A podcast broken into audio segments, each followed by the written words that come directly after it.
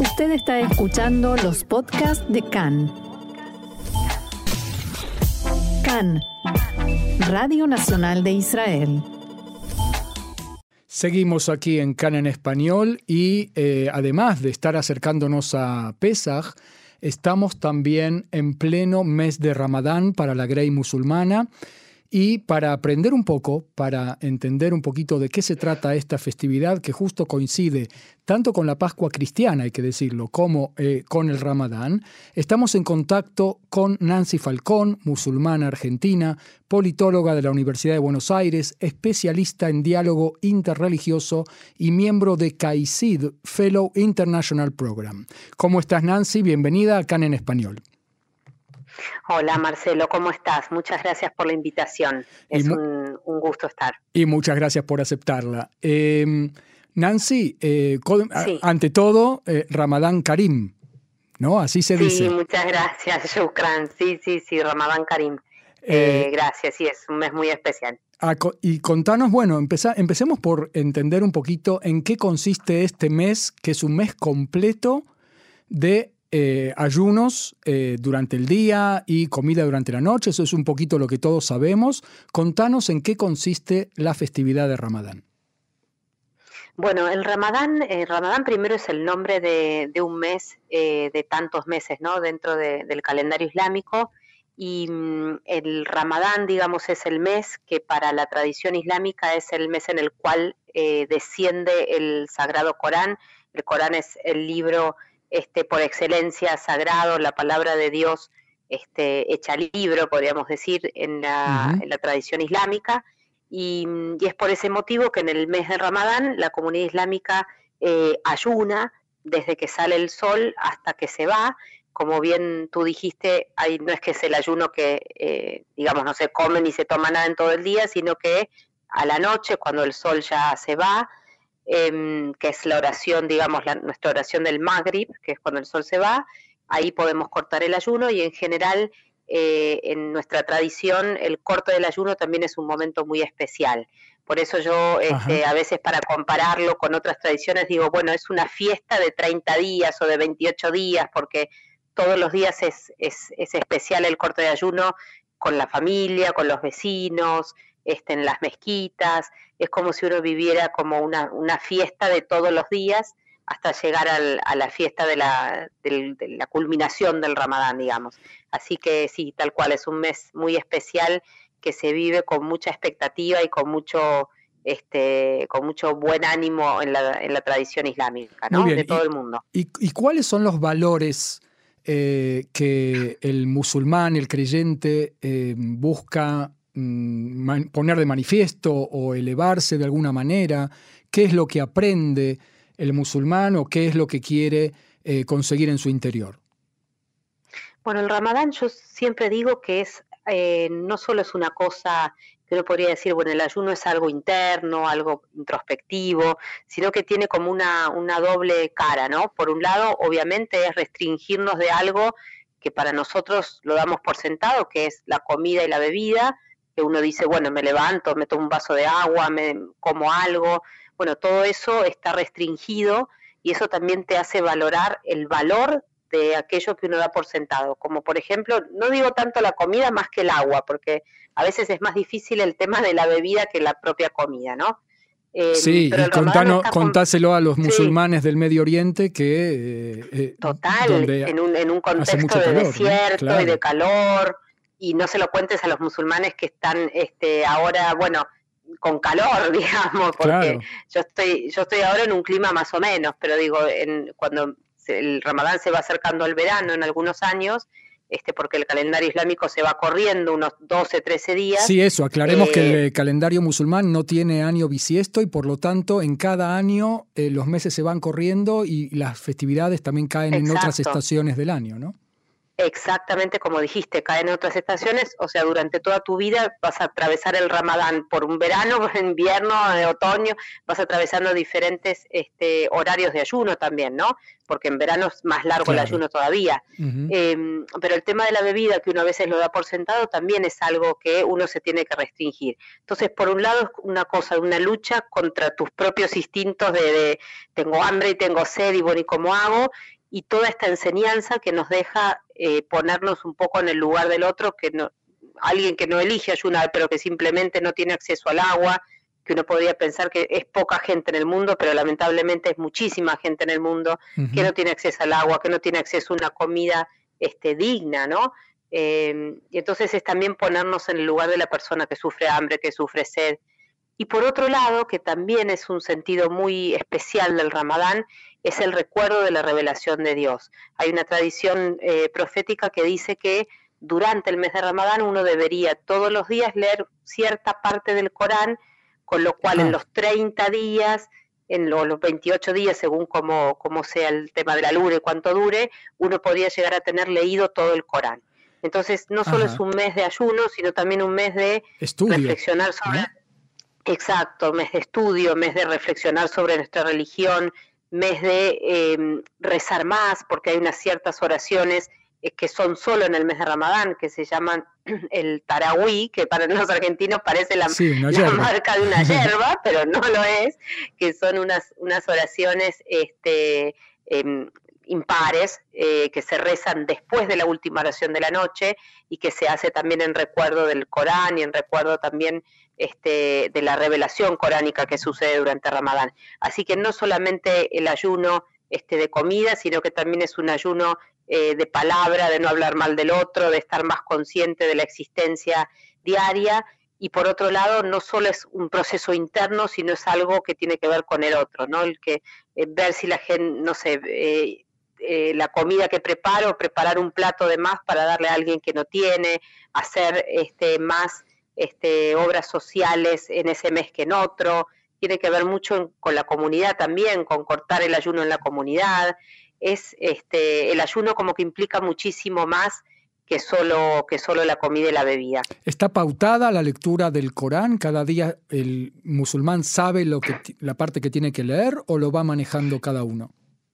Sí, sí, sí, está pautada porque en general el Corán, si bien está dividido por capítulos, que nosotros le llamamos suras, también está dividido en 30 partes que se mm. llaman, eh, bueno, yus, no sé, es un nombre árabe, pero quiere decir las 30 partes en que está dividido el Corán, uno podría pensar que en cada parte se podría leer en un día.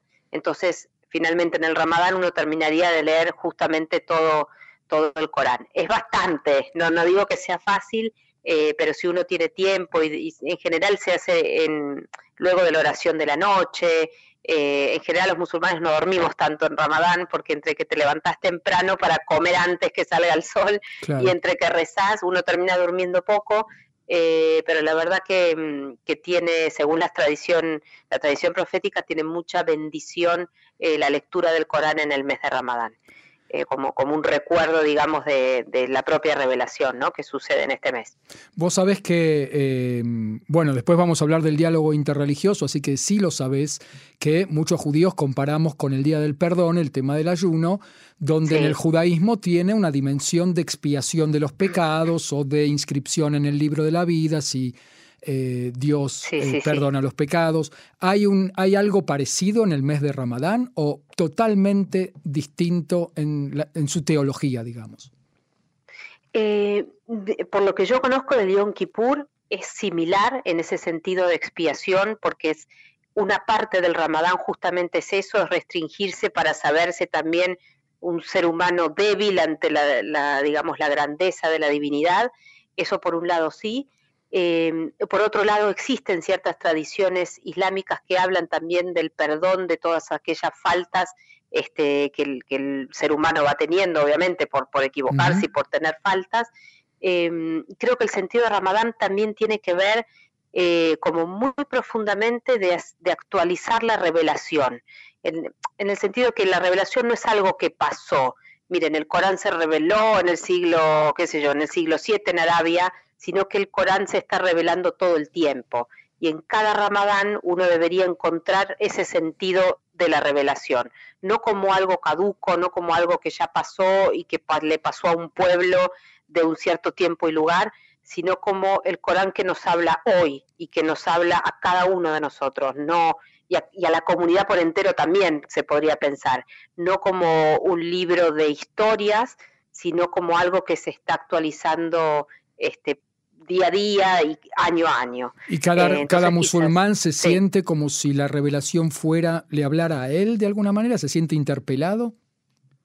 Exactamente, yo creo que en la lectura del Corán de todos los días uno, eh, o por lo menos yo creo que debería, debería ser así, ¿no? Se, debería ver, bueno, ¿qué me está diciendo el Corán hoy?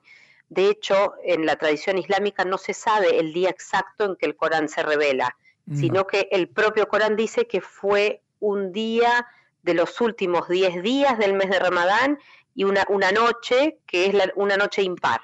O sea que los últimos 10 días de Ramadán también tienen como buscar esa noche, ¿no? Que nosotros le decimos Lailatul Qadr, la noche del decreto, la noche del destino. Eh, no sabemos qué día se reveló. Bueno, los últimos 10 días del mes de Ramadán, las noches impares, o sea, los últimos 10 días impares, recemos un poco más, busquemos esa noche en la cual el Corán se reveló, porque tiene también esa misma noche una bendición no solo para la comunidad islámica, sino para la, la humanidad entera. Entonces, eso tam, uh -huh. también creo yo que da ese sentido de eh, está sucediendo ahora. Ya sucedió, pero todos los años en el mes de Ramadán busca esta noche, porque eh, también tiene un sentido ahora, no solo es un sentido anterior. Eh, hay, entrando un poquito en algo más folclórico quizás, ¿hay eh, sí. una tradición de comidas especiales cuando se rompe el ayuno cada noche o en cada comunidad es otra cosa? el mundo islámico es tan diverso que yo siempre digo, atraviesa tantas culturas que a veces me dicen, hay una comida islámica, no, depende de qué, del, del, Islam de donde venís. Claro. Eh, nosotros cortamos con mate el ayuno, mira, para que te des una idea ah, y no bueno. y te rías. Pero por otro lado, eh, hay una tradición, esto sí que es muy islámico, que tiene que ver justamente con la época en la que vivía el profeta Muhammad, la paz y la bendición sean con él, que es cortar el ayuno con un dátil. ¿Por qué? Ah. Porque, bueno, el dátil era algo común de, de esa época, porque tiene muchas vitaminas, muchos beneficios también, pero por otro lado porque es dulce. Y a veces uno cuando está tantas horas sin comer, ahora nosotros lo sabemos por los médicos y demás, te puede bajar la presión o claro. necesitas azúcar. Bueno, la tradición dice que, eh, que se debería cortar este, el ayuno con un dátil, eh, pero uno lo puede cortar con, con, con lo que sea, eh, nada más que cortas el ayuno, qué sé yo, rápido te pones a rezar la oración y después puedes seguir comiendo, digamos.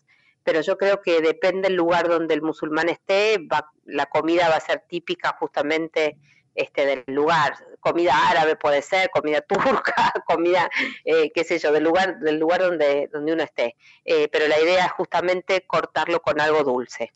Eh, después termina el mes de Ramadán y viene el día ¿no? de, de de la ruptura de Ramadán. Se llama Eid el-Fitr, ¿verdad?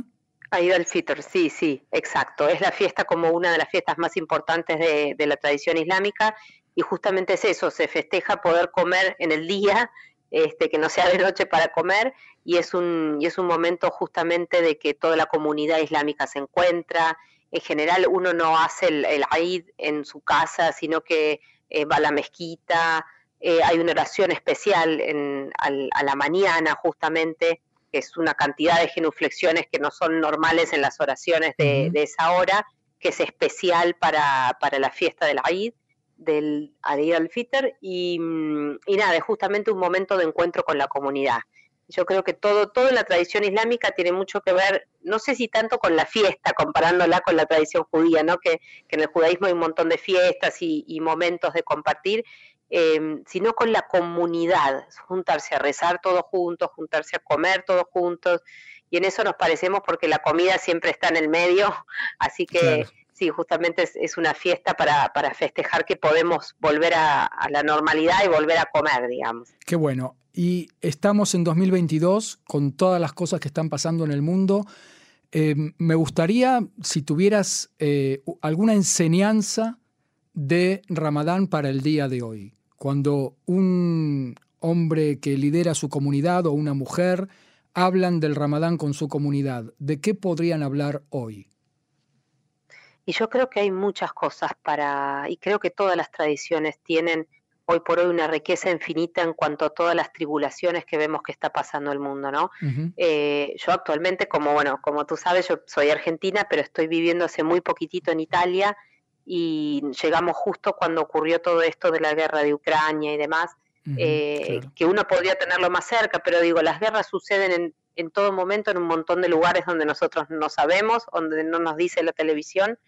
Eh, y sin embargo ahora nos está tocando de fondo y yo lo, veo de cerca porque uno prende la televisión y lo primero que aparece es eso y creo que el ramadán tiene este sentido de volver a encontrar la espiritualidad, de volver a encontrarnos como seres humanos nosotros en nuestros valores, en lo que tenemos en común, no en las diferencias, no en discutir quién tiene la verdad o quién es mejor en esto o en otro, sino en el encuentro con el otro que tiene que ver justamente con eh, la solidaridad, con el ponerse en el lugar del otro, con el tener paciencia, con el saber entender, con el saber escuchar, con el estar conectados espiritualmente como seres humanos más allá de cualquier tradición religiosa.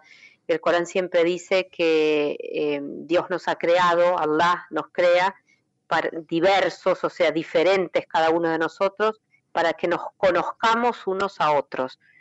Pone el, digamos, la palabra conocer, no pone la palabra este, guerra, no pone la palabra para que discutamos sobre la verdad, no pone, pone la palabra conocer, para que podamos conocernos. Y conocerlo a él también en la diversidad, nadie es igual a otro. Es algo tan simple y tan bobo para decir, pero muy difícil de poner en práctica.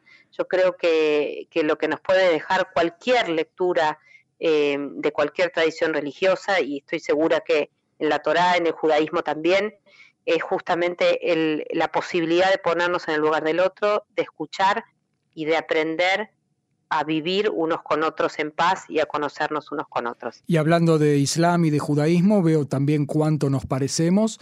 Eh, decinos en dos palabras qué es esta organización en la que vos sos eh, muy activa, que es CAICID, Fellow International Program, de diálogo interreligioso, ¿verdad?